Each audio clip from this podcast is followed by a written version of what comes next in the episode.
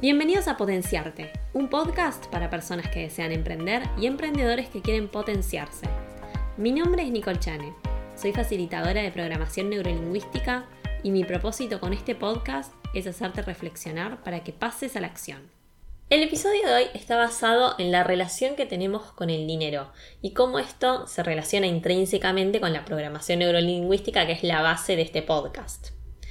¿Y por qué pasa esto? Porque nosotros construimos nuestra relación con el dinero desde la infancia. Por lo que nos dicen las personas que nos educan, ya sea de nuestra familia hasta los maestros que tenemos en la primaria y secundaria, por la cultura en la que vivimos inmersos y por el entorno que nos rodea.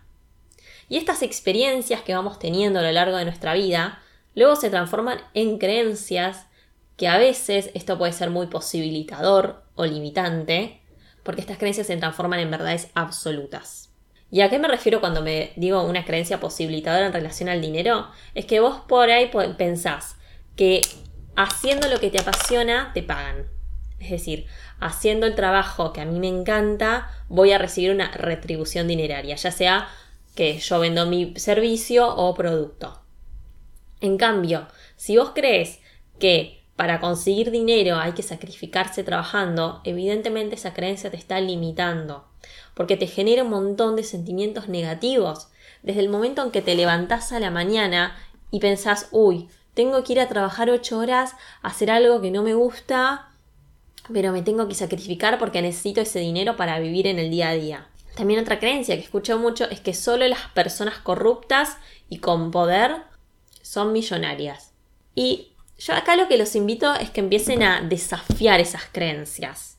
No simplemente a buscarles el origen, de dónde vienen, sino a decir, bueno, a ver, todas las personas corruptas son millonarias y yo les aseguro que si se ponen a buscar en internet personas con grandes fortunas que no son solo las que aparecen en la tapa de Forbes, personas que han creado ONGs o que crearon empresas sustentables, les aseguro que son personas que tienen una filosofía de vida que no está para nada ligada con la corrupción. Y, seguramente también tengas ejemplos cercanos de gente que tiene un estilo de vida para el cual es necesario cierto dinero y no por eso es corrupta. Entonces te invito a que desafíes esas creencias. Por supuesto que también el dinero está relacionado con las limitaciones que tenemos en cuanto a la definición.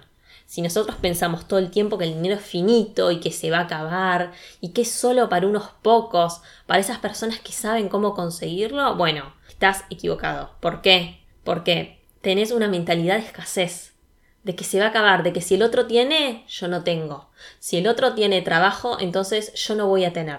O yo voy a tener menos, porque me está robando los clientes. Entonces vas a ver a los demás como una competencia, específicamente si es alguien de tu mismo rubro.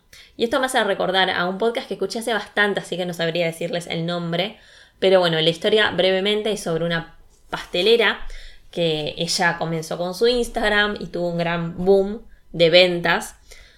Y a partir de ahí se dio cuenta que no daba abasto, que tenía que rechazar pedidos. Pero en vez de rechazarlo simplemente y perder al cliente, lo que hizo ella era recomendar a sus colegas de la zona. Y eso me parece un acto desde el amor y no desde esa competencia de creer que el otro me va a robar mi cliente. Porque seguramente el cliente que en ese momento le quería comprar a ella, pero ella no podía porque no daba abasto, luego va a recurrir nuevamente a esa pastelera. Porque le recomendó a alguien que tiene la misma pasión, sin embargo eso no implica que hagan lo mismo de la misma manera, pero sí que le recomendó a alguien que hace las cosas con calidad. Entonces a partir de su buena experiencia la va a recomendar. Y esta actitud la quiero destacar porque ella tranquilamente podría haber rechazado los pedidos. Y no digo que eso esté mal, porque a veces también recomendar a alguien es una responsabilidad de cierta manera. Pero lo que me gustaría traer en este episodio es cómo ella lo que hizo fue generar más trabajo para sus colegas. Y eso es tener una mentalidad de abundancia. Y estoy segura que a ella, sin conocerla, le sigue yendo tan bien como veo en Instagram por esa mentalidad. Por eso ahora que escuchaste esta anécdota te invito a pensar, ¿cómo elegís ver a tu competencia? ¿Como una amenaza o como una alianza? También cuando estuve reflexionando este, este tema sobre el dinero y la relación que tiene con la programación neurolingüística, me di cuenta que el dinero trasciende las creencias, porque abarca los valores, Por ejemplo, la otra vez hice un reel en Instagram que generó polémica en un comentario, porque yo lo que transmitía en ese reel es que dejemos de decir que el dinero no genera felicidad. Porque si, por ejemplo, a vos te gusta irte de vacaciones, para eso necesitas plata, para pagar alojamiento, el pasaje y todas las demás cosas. Entonces, si a vos te genera felicidad irte de viaje, ¿por qué seguís afirmando que el dinero no genera felicidad? Y esto fue polémico, ya que tuve un comentario que la persona me decía que yo estaba errada en el sentido de que cómo vas a ser feliz por más que tengas dinero si no tenés eh, salud, familia. Y por supuesto que mi eje no era eso, sino que era compartirles esto de la mentalidad de abundancia versus la de escasez. El creer que el dinero no nos genera felicidad es estar mintiéndonos a nosotros mismos, porque para tener cierta calidad de vida en el mundo capitalista en el que vivimos, necesitamos del dinero. Yo necesito el dinero para estar acá haciendo lo que me apasiona, que es emprender, porque ahora tengo un micrófono, una computadora, un celular que me permiten hacerlo. Entonces es ilógico que esté diciendo todo el tiempo que el, dinero no genera felicidad. Cuando a mí estar haciendo esto me genera felicidad, pasión, entusiasmo, motivación que se sostienen durante el día. Porque me encanta el hecho de compartir en el podcast mis conocimientos de programación neurolingüística. Entonces, ¿cómo puede afectar tener una mentalidad de abundancia versus de escasez? Bueno, una de las principales cuestiones es al momento de negociar, de negociar un precio por tus servicios. Y acá para mí el ejemplo más fácil es al momento de entrar en un trabajo nuevo. Las personas que eligen el camino de la relación de dependencia tienen que ponerse un precio y tienen que negociar cuánto va a salir su hora en relación a su experiencia, conocimiento. Entonces ahí depende mucho de cómo nos valoramos nosotros mismos.